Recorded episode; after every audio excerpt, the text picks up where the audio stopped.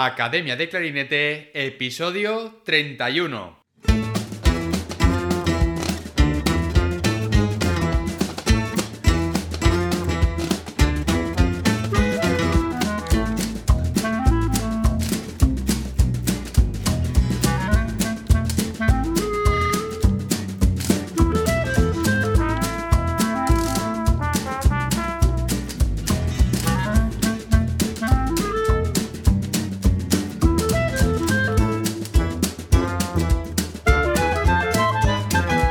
Bienvenidos a Academia de Clarinete, el podcast donde hablamos sobre aprendizaje, comentamos técnicas, consejos, entrevistamos a profesionales y hablamos sobre todo lo relacionado con el clarinete.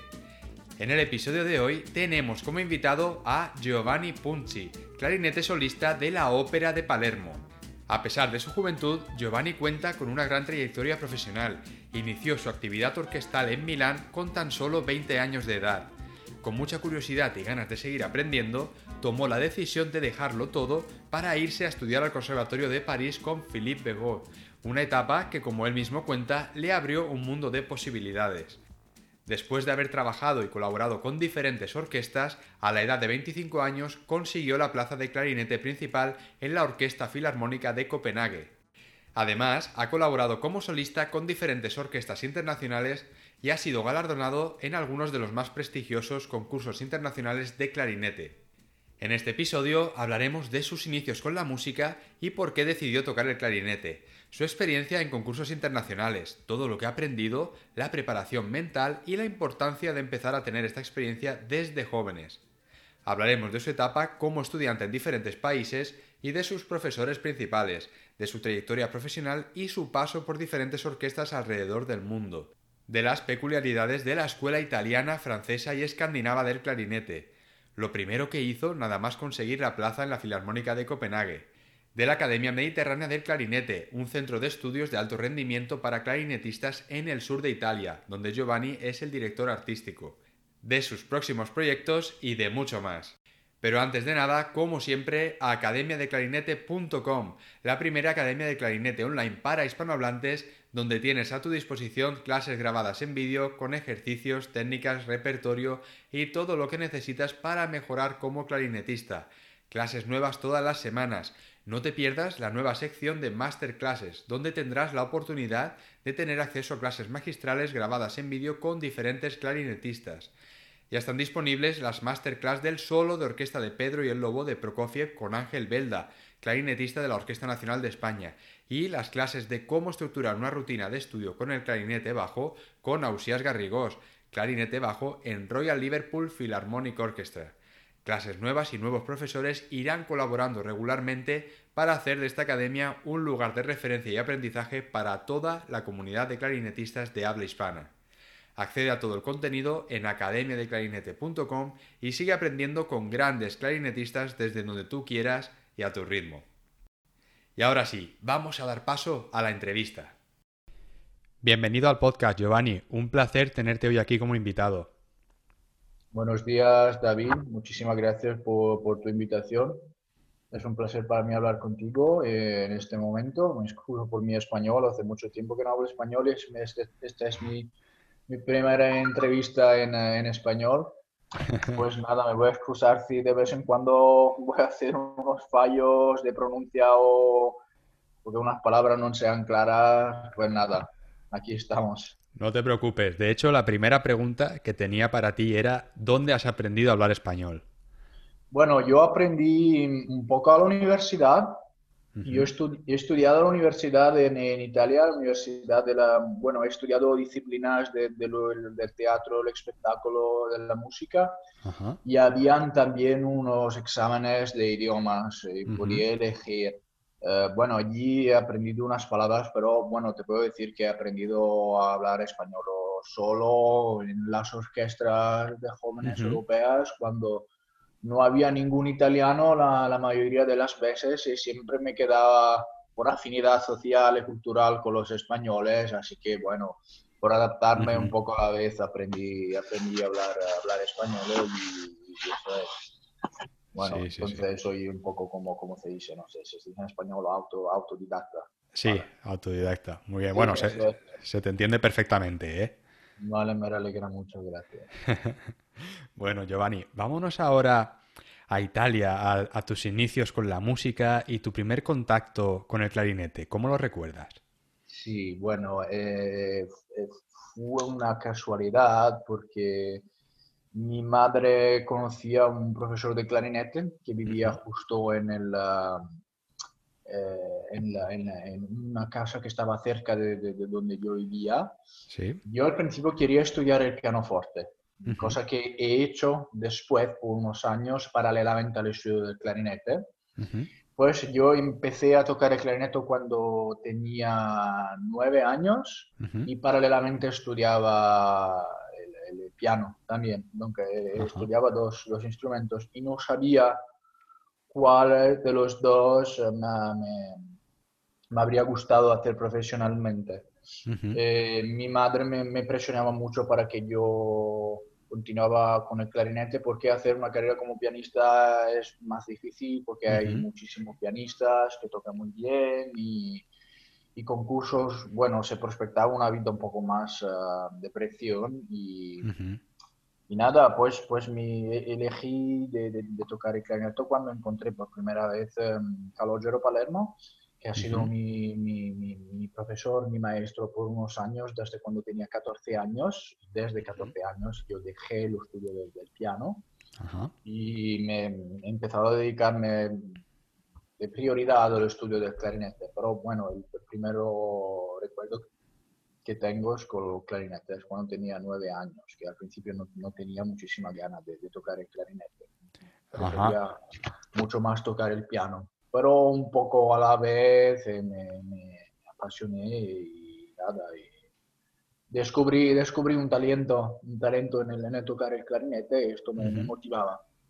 Pues decidí De, seguir tocando el clarinete y pues cuando encontré este profesor decidí dejar, de dejar eh, el piano y concentrarme sobre todo en el estudio del, clarinete. esta es mi historia muy brevemente. Sí, y Giovanni, eh, tú empezaste, como has dicho, ya muy joven, eh, te iniciaste en la música y empezaste tu trayectoria estudiando en, Italia principalmente, pero ya empezaste muy joven a, hacer concursos, ¿verdad? Sí, yo empecé muy joven a hacer concursos y a hacer conciertos como solista. Em, tenía, bueno, mi, mis primeros concursos internacionales, vamos a decir, importantes. Empecé a hacerlos cuando tenía 18 años, 19 años. Hice los concursos internacionales más importantes de Italia, el Carlino, el Mercadante, el concurso Menzi. Y pues cuando tenía 21 años llegó mi, primer resultado importante cuando gané el, segundo premio al concurso de UC en, en París. Pero sí, desde cuando, desde cuando tengo 15, o 15 años he empezado a hacer concursos. Y creo que eso es una cosa muy importante por los jóvenes eh, que empiecen a, vivir la dimensión eh, performativa y psicológica de los concursos, los, los clarinetistas que quieren hacer la profesión de tocar orquesta o de ser solistas. Es importante que eh, lo más antes posible empiecen también a a, analizar y a rapotarse, como se dice, a confrontarse eh, con esta, esta realidad de los concursos, porque hacer un concurso no es solamente, no hay solamente instrumental, es una experiencia no solamente instrumental, sino emotiva, de emoción psicológica, y hay muchísimas informaciones que, no se pueden eh, cultivar en un estudio en casa, más que, que, necesitan de ser vividas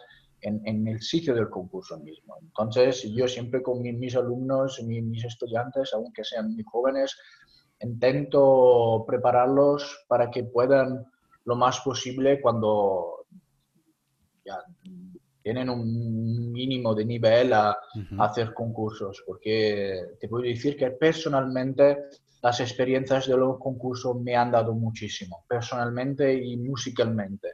Si voy a quitar los concursos de mi, de mis experiencias profesionales, voy a quitar una, una percentual muy alta de lo que, que soy hacer y de mi manera de pensar. Entonces, nada, son experiencias eh, fundamentales para mí. Muy interesante, Giovanni.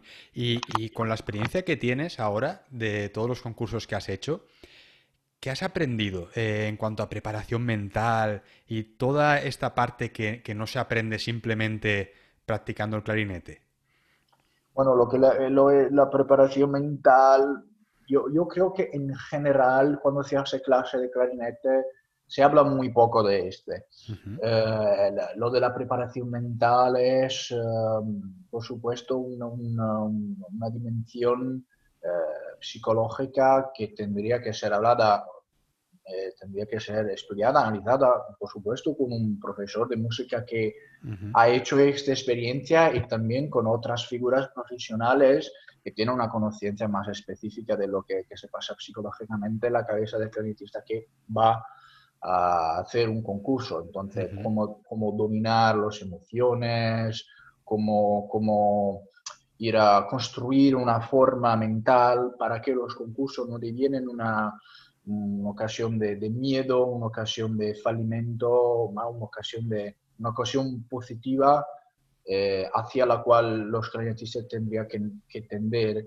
Yo personalmente, el, lo que es mi, mi, manera de pensar, mi, vamos a decir, la forma mentis, my mind setup, uh -huh. cuando hago los concursos, me lo he construido yo personalmente haciendo bueno, muchísimos concursos y cada concurso que hacía lo vivía también con una conciencia diferente de, de, lo que había hecho antes. Y yo personalmente me he construido mi manera de ver los concursos personalmente, solo, sin necesariamente hablar con ninguno, porque cuando se hace clase de clarinete, la mayoría de las veces cuando se prepara un concurso se habla de lo que se va a tocar, de cómo tendría que ser hecho, de, de, de dimensiones que son sobre todo instrumentales. Sí. Vale. Eh, esto es mi, mi experiencia. Entonces, me, también por lo que, lo que lo de los concursos, cada uno se va con la experiencia haciendo su concurso cada vez a crear una realidad, una concepción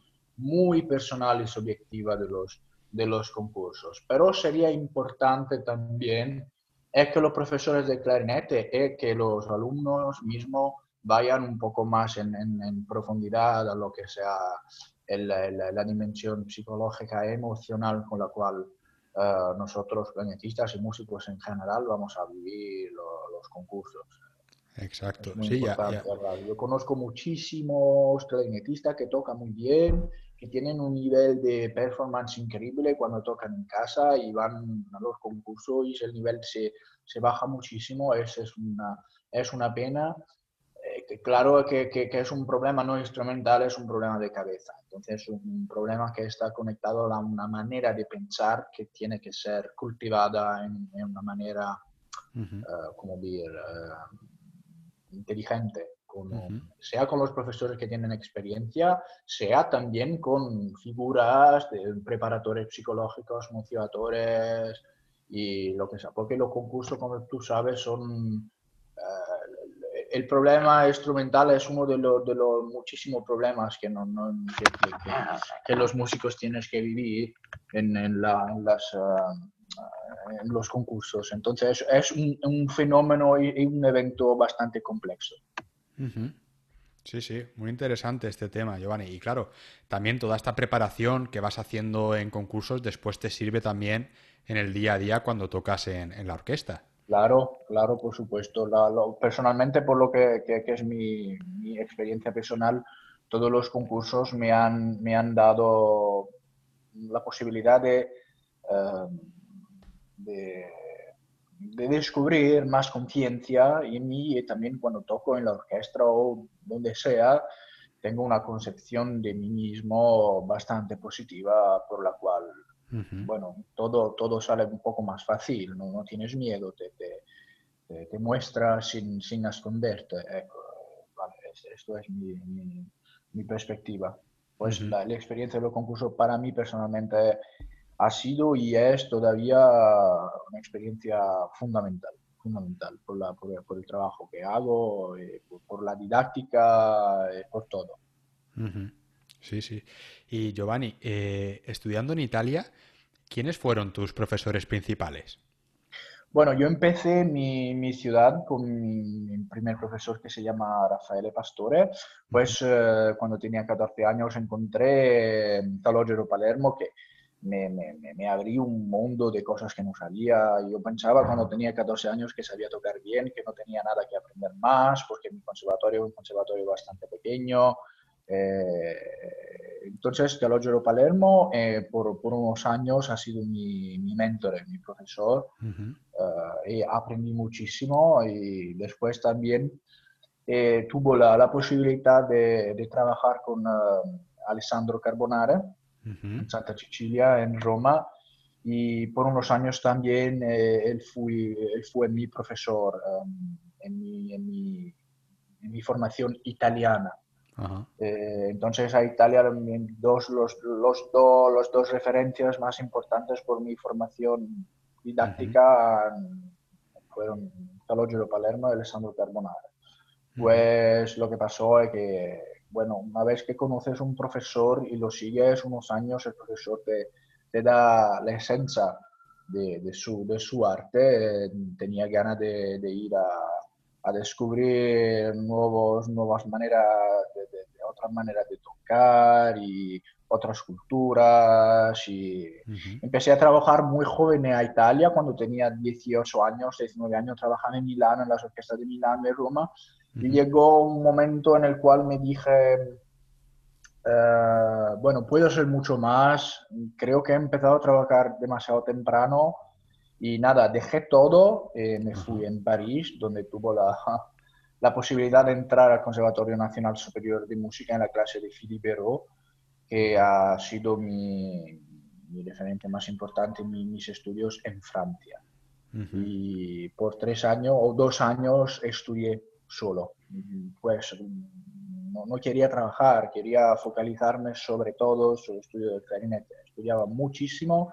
Tenía un profesor artísticamente muy, muy creativo, muy estimulante Em, y este, este me, me sirvió muchísimo. Y Se liberó la, la, cosa más importante que, que, que, me ha, como, como se dice, transmitido, no sé, que me ha, como decir, que me ha dado es la, la idea de, de, tocar divirtiéndose. De, de, en, en, en, Francia se dice jouer.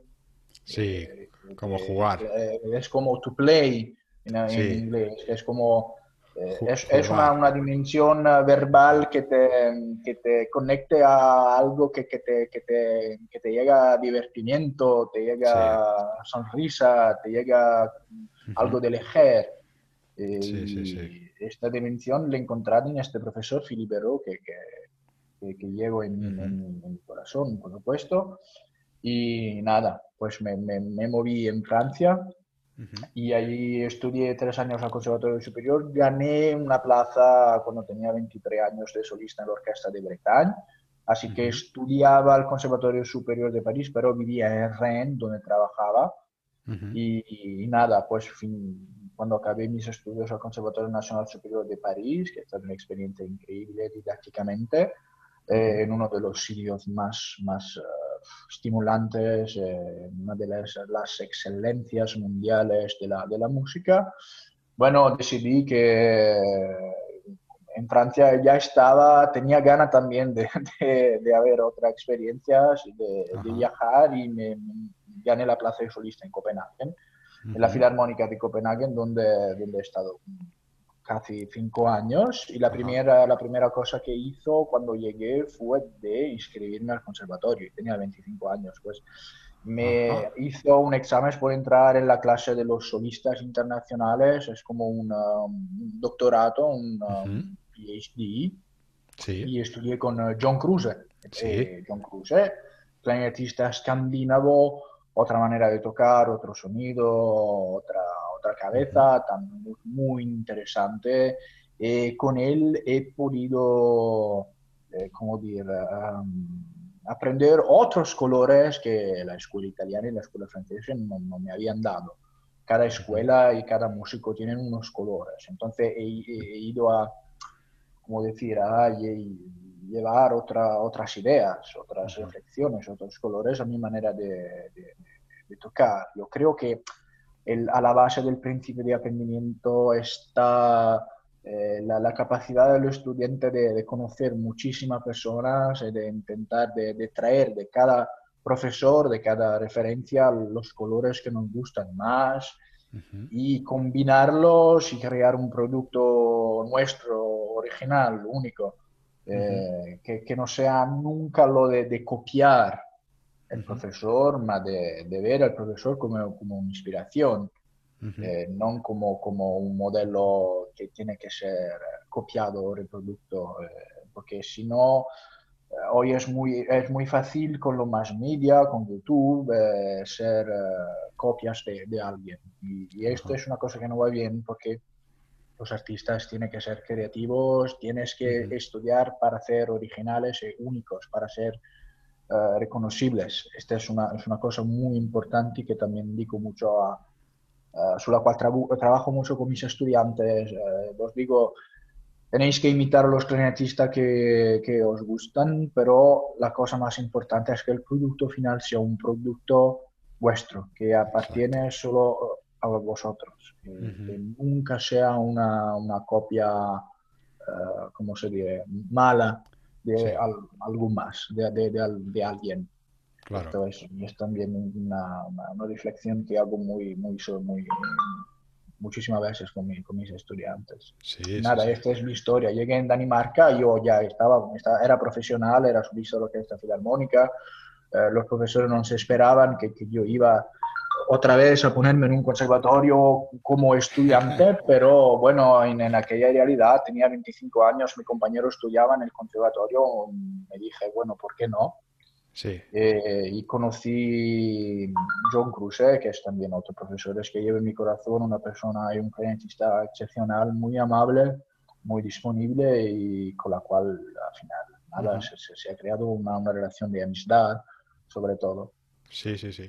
Me, ha parecido muy interesante todo esto que has contado, Giovanni, porque en cada sitio que has estado, por ejemplo, empezaste en Italia, estudiabas y allí ya conseguiste tu primer trabajo. Y aún así decidiste seguir estudiando, después en Francia, ¿no? Y en Francia también consigues también un trabajo, digamos que estabas en un punto en que tú estudiabas porque querías aprender más, ¿no? Querías eh, sacar, ¿no? De cada profesor que tú tenías la esencia, ¿no? De cada uno para tú ir formando al final lo que estábamos hablando, tu, tu propia voz, ¿no? Y, es muy curioso también que luego eh, lo que has dicho, ¿no? Que consigues un trabajo en, en Copenhague, también como clarinete principal en la, en la, Filarmónica de Copenhague. Y lo primero que haces es decides estudiar en el conservatorio, ¿no? Que eh, eh, es, algo muy, muy, curioso, ¿no? Que siempre has tenido esas ganas por aprender y, ir, digamos, eh, añadiendo siempre herramientas a la mochila, ¿no? Claro. Y, una cosa, ¿cómo, claro, cómo reacciona, por ejemplo, en aquel momento John Cruise, tu profesor, cuando de repente te ve a ti en las listas, ve tu nombre y, ¿qué, se le pasa a él por la cabeza? Bueno, eh, esto es, es, una reacción que depende mucho del carácter de la persona. John es una persona muy humilde y sabía que no iba a hablar con un estudiante, iba a hablar con un colega. Pero eh, entonces yo le, le, le, le dije, le, dije, bueno, a, John que yo quería, quería, bueno, sí aprender y sobre todo a 25 años, cuando empiezas a trabajar muy joven, yo tenía miedo ya de entrar en esta rutina eh, cotidiana eh, de, bueno, vas en el teatro, tocas y que es una rutina de la mayoría de, los músicos, de los profesores de orquesta, que es una, rutina normal de la mayoría de los trabajadores. Tenía miedo de esto, entonces daba yo personalmente muchísima atención a fin que me podía crear cuanto, cuanto más eh, estímulos exteriores para que mi necesidad y mi deseo de, de estudiar y de trabajar um, hubieran sido siempre vivos y siempre activos. Y con John me daba clase, pero era más, más un confronto.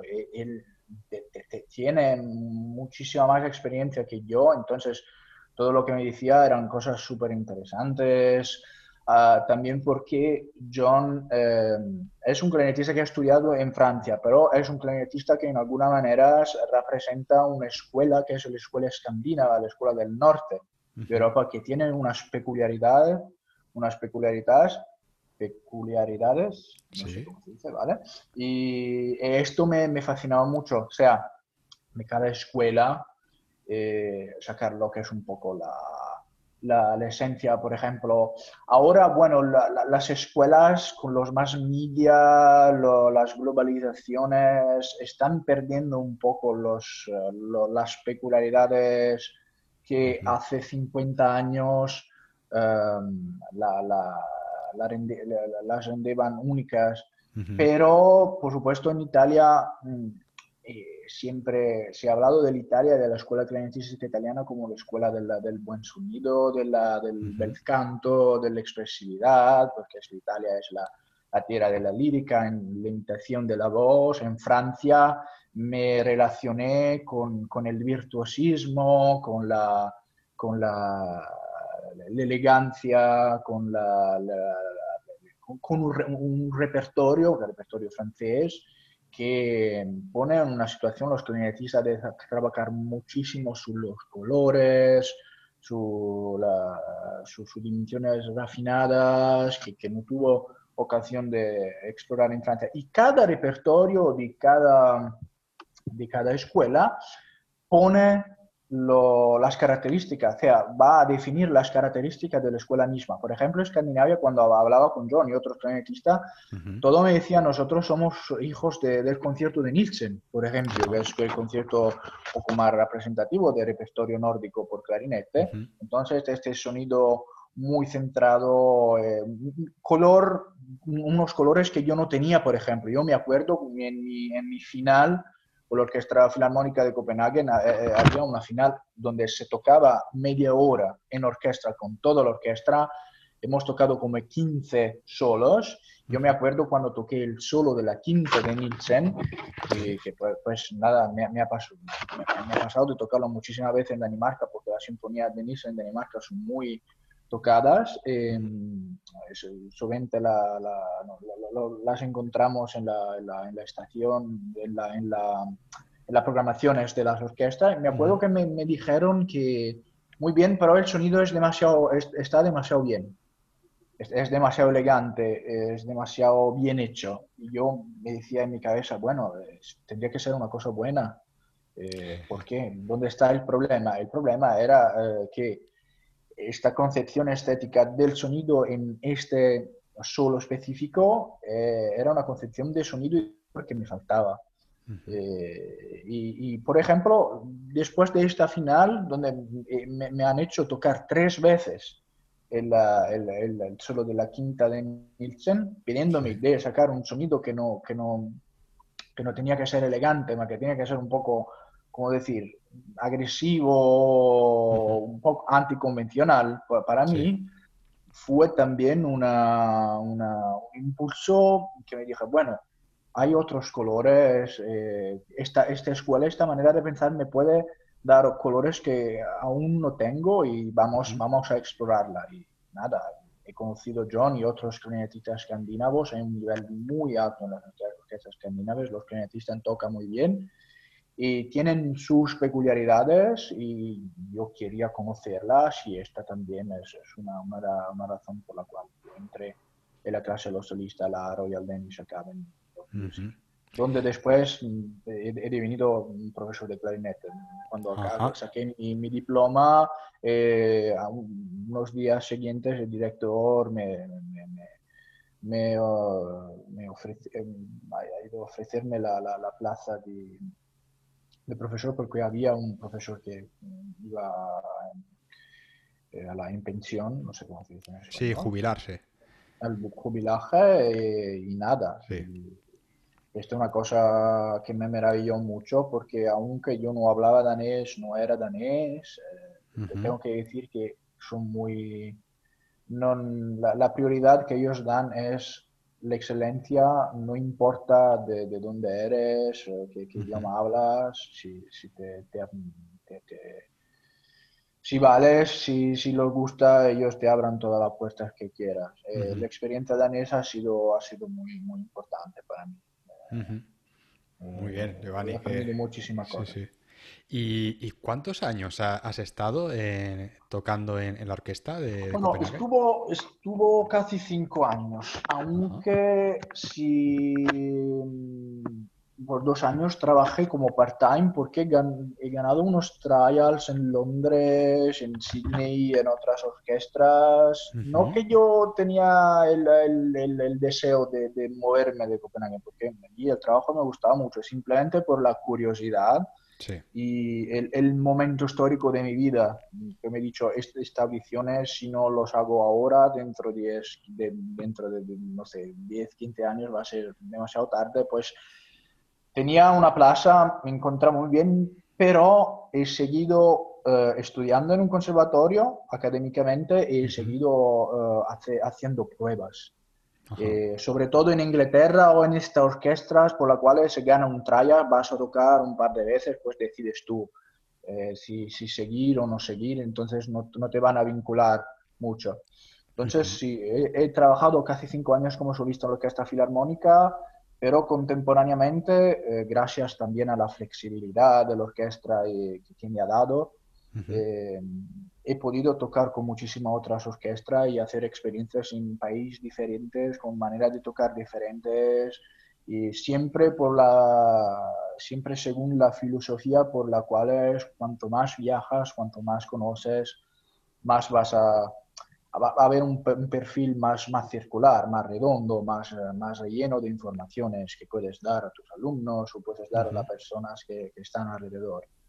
Esta será mi filosofía, es en parte es mi filosofía todavía ahora, aunque eh, he volvido a Italia, he decidido de, empezar también a tener una vida un poquito más tranquila, porque en los últimos años he cogido un montón de aviones, tocando a la derecha, a la izquierda, haciendo pruebas y concursos y, nada. Pero siempre en mí hay un miedo de decir, bueno, aquí me quedo, aquí ya está, voy a trabajar y ya está, cuando salgo del teatro ya se acabó. Eh, tengo este miedo, ¿sabes? De, caer en la, en la rutina. De, todos los días. Este es un miedo que, que, que continúo llevar dentro de, en, mí. Sí, sí, estás continuamente buscando nuevos proyectos. Esto me lleva a ser activo, dinámico, saber si salen pruebas, hay concursos, o me continúa eh, a darme una, una, dimensión de, dinamicidad, de, flexibilidad, de curiosidad, que esta es la cosa más importante. La curiosidad es una virtud esencial por todos los, los estudiantes el mundo es muy grande, hay muchísimos clarinetistas, hay muchísima manera de tocar. Cuanto más se viaja, cuanto más se conoce, más se puede vivir la profesión con una conciencia eh, importante. Sí, sí, sí. Y, bueno, Giovanni, tu etapa en la Filarmónica de, de Copenhague terminó pero iniciaste una nueva en Italia. ¿Dónde estás ahora mismo? ahora eh, soy solista en la Orquesta de la Ópera de Palermo, del Teatro Máximo, mm, y bueno, gané una audición hace un año. Mm, yo personalmente no, no sabía si volver a Italia um, hubiera sido una, una, cosa buena, pero después de casi 12 años de de viajar alrededor en todo el mundo, pasaba a tener ganas de volver en mi país, eh, donde soy director artístico de una academia de clarinete, la Academia Mediterránea, también para, para, ver la posibilidad de, dedicarme más a la didáctica, a trabajar más con mis estudiantes y a, poner al servicio de mi país todo lo que he aprendido en los últimos años de mi vida, porque lo que pasa en Italia en los últimos años que los clarinetistas em, eh, se van al extranjero porque a Italia no hay muchísima plaza para trabajar, no hay pruebas, no hay concursos. Y el, problema es que unos de los mejores clarinetistas se van al extranjero la mayoría de las veces no vuelvan, eh, no vuelven. Y aquí, bueno, eh, por, los jóvenes estudiantes deviene siempre más difícil encontrar personas con las con la cuales confrontarse o que, que, tengan una experiencia internacional. Entonces he decidido también de, volver a mi país para, para que pueda eh, socialmente y culturalmente poner al servicio de todas las personas que quieren estudiar el clarinete todo lo que, que, he aprendido. Y yo personalmente enseñando, dando clase, aprendo yo también. Entonces para mí es una ocasión de, de, formación humana y profesional. Y, nada, desde un año vivo en Palermo y he dejado oficialmente lo que es la Mónica de Copenhague. Me, me encuentro muy bien me puedo dedicar mucho más a mi academia, tengo muchísimo tiempo libre, trabajo en una orquesta que me gusta, en una ciudad mediterránea, yo soy mediterráneo, soy de cerca de Nápoles, pues nada, después de muchísimos años, eh, como se dice en Italia, decimos, eh, he ido a, cerrar el, círculo. Eh, he, vuelto donde, donde todo ha empezado, pero he vuelto, claro, con una cabeza, una conciencia claro. diferente. Exacto. Sí, sí, sí. Oye, qué interesante, Giovanni. Y, bueno, eh, cuéntanos un poco más sobre la Academia Mediterránea. ¿Cómo funciona? ¿Cómo... Bueno, la, Academia Mediterránea es una idea mm, que, que, tuvo hace cuatro años cuando hizo una masterclass en mi ciudad y me dijo con un colega que, que, es eh, responsable de la administración, ¿por qué no intentar crear una realidad por el sur? de Italia. En sur de Italia eh, faltaban estas realidades internacionales por los clarinetistas. A la base es un curso de un año. Los estudiantes encuentran, yo soy el docente principal, el profesor principal, pero la, filosofía es lo de, de, llevar cuanto más clarinetistas de, perfil internacional posibles. Así que toda la persona del de Italia, los estudiantes que no tienen la posibilidad de viajar o de ir al extranjero puedan, aunque por unos dos días, eh, ver que hay, hay muchísimas maneras de tocar, que, que muy, muy solamente los estudiantes van al conservatorio, escuchan a los profesores y dicen, bueno, esto, este es el clarinete, así se toca. Bueno, no, no es la realidad, no, no hay una realidad absoluta, hay muchísimas realidades, es importante que los estudiantes las conozcan todo.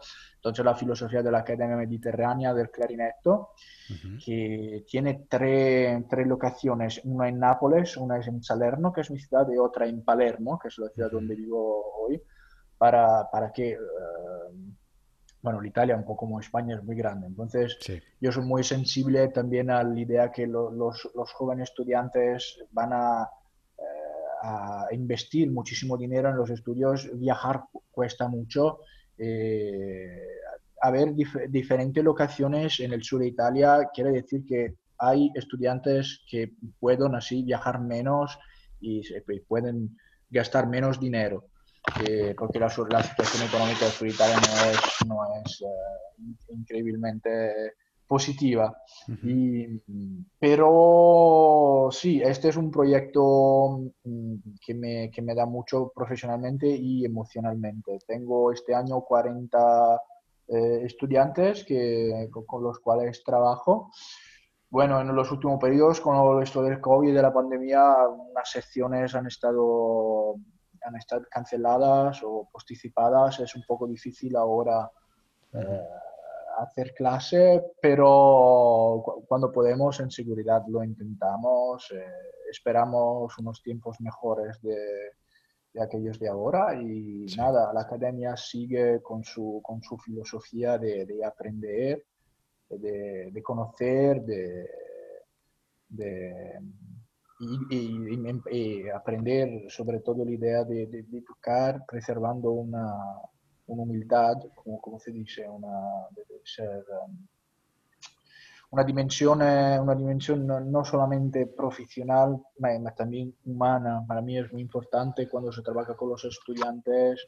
El primer mensaje es el mensaje que sin ser humildes, sin ser eh, generosos, eh, respetuosos, eh, va a ser difícil progresar. Que si no se progresa en primis como ser humanos, va a ser difícil progresar como profesionales. Y también este es un mensaje que, que, que trago y que, que es una, una, peculiaridad de esta academia. Entonces, los eventos colectivos donde todos los clarinetistas tocan juntos, eh, pues se sale juntos, se va a crear una, una familia. Entonces hay una dimensión, un lado humano muy, muy fuerte. Eh, hemos tenido Carbonare, Filipe Ro, Calogero Palermo, eh, Nicola Valderú, todos los, los clarinetistas de, de, de, excelencia europea han venido en, en, la academia y bueno, eh, yo hago esto por mis estudiantes porque cuando tenía 15 años no tuvo yo mismo la posibilidad de haber un centro de formación en, mi, en mi país, en el sur de Italia, pues tenía que viajar. Yo he, he, tenido suerte de haber una familia que me, que me ha soportado, he tenido suerte de, empezar a trabajar muy joven. No todos tienen suerte, entonces mi, mi, misión es de, bueno, si estos clarinetistas no, no pueden ir a viajar internacionalmente, mi misión es de llevarle a Europa en el sur de Italia, en, el Mediterráneo. Y por ahora soy, soy bastante, bastante contento, una experiencia positiva. Una pregunta, Giovanni, sobre la, Academia Mediterránea.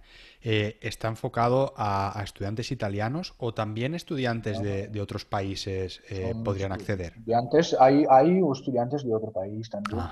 Tengo eh, dos o tres estudiantes que vienen de extranjero, que, bueno, que viven a Italia estudiando en unos conservatorios italianos, pero que son extranjeros. La, academia es abierta a todos, no hay, no hay limitaciones de nada. Eh, la, la, sola cosa que, pedimos es el, entusiasmo, la, profesionalidad, el respeto y la dedicación. Estas son las características eh, fundamentales. Por lo que sea la proveniencia, no, no, eh, no, es, no es un problema. De acuerdo, muy bien. Y, Giovanni, aparte de, de, tu trabajo ahora en la ópera y la dirección de la Academia de Mediterránea, eh, ¿en qué proyectos musicales estás trabajando? Bueno, si, si la situación en la que estamos te, permite trabajar en, algún proyecto. yo antes del, de esto del COVID tenía, tenía un proyecto, tenía conciertos como solista, tenía, estaba, estaba preparando la grabación de un CD eh, con el repertorio original del clarinete y orquesta de vientos que es un repertorio muy interesante, muy original, no hay muchísimas grabaciones y como por ejemplo los conciertos de Navarro, de Korsakov, de Artichaut, estuvo, estuve estudiando para, para, este CD que quería grabar con la orquesta de vientos de, de mi conservatorio, del conservatorio donde estudié en Italia. También uh, quería, ¿cómo decir? Uh, um, llevar esto, estos estudiantes de mi ciudad en este proyecto discográfico importante. Y bueno, esto eh, también otro, otro proyecto ya tenía que grabar los conciertos de Weber con otra orquesta, tenía unas grabaciones que preparar, y unos, recitales, conciertos a la derecha, a la izquierda, pero vale, ahora está todo, todo, por ahora esperamos de esperamos que toda esta situación se pase y vamos a ver lo que, lo que pasa después. Ahora me, dedico eh, sobre todo a la, actividad orquestral y didáctica, sobre todo. Todos los conciertos, eh, los viajes, las grabaciones discográficas son situaciones ahora peligrosas, eh, pues hemos decidido de, de posticiparlos todo. Sí, sí.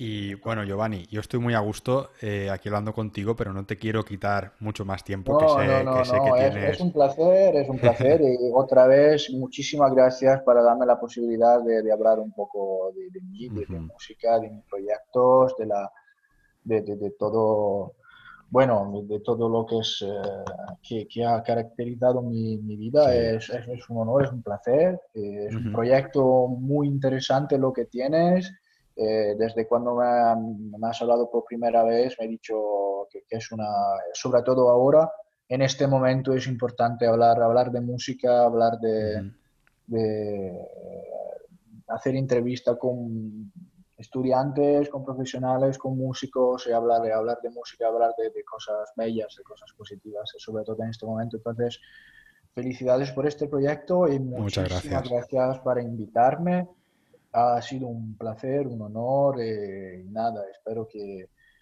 espero de que, no, no, he hecho muchísimos fallos, que todo lo que he dicho sea bastante claro y nada, eh, un placer. Te puedo decir solamente gracias. Pues muchas gracias a ti, Giovanni, por, por pasarte por el podcast. La verdad que ha sido un auténtico placer escucharte, eh, que nos ah, cuentes tu historia y, la verdad que muy interesante todo y muchas, muchas cosas de las que aprender, la verdad. Y, nada, desde aquí, eh, mucho ánimo con todo lo que está pasando ahora y en Italia. Igualmente, y, y que vaya muy bien ahora también con tu proyecto, con la, con la Academia Mediterránea. Y, bueno, eh, esperemos que cuando puedas volver a la normalidad y seguir grabando este CD. Eh, a mí me encantaría poder invitarte otra vez y que compartieses con toda la audiencia el lanzamiento de este CD y este nuevo proyecto. Con muchísimo gusto, va a ser un placer. Siempre. Bueno, Giovanni, pues muchísimas gracias. Un abrazo. Gracias ti, David. Un buen día. Eh, seguimos hablando. Muchísimas gracias otra vez. Adiós a todos. Chao, chao. Y hasta aquí el programa de hoy. Gracias por vuestras valoraciones en Apple Podcast, por seguir el programa en Spotify y por vuestros me gusta y comentarios en iVoox. Muchísimas gracias por estar ahí. Nos escuchamos la semana que viene. Hasta la próxima.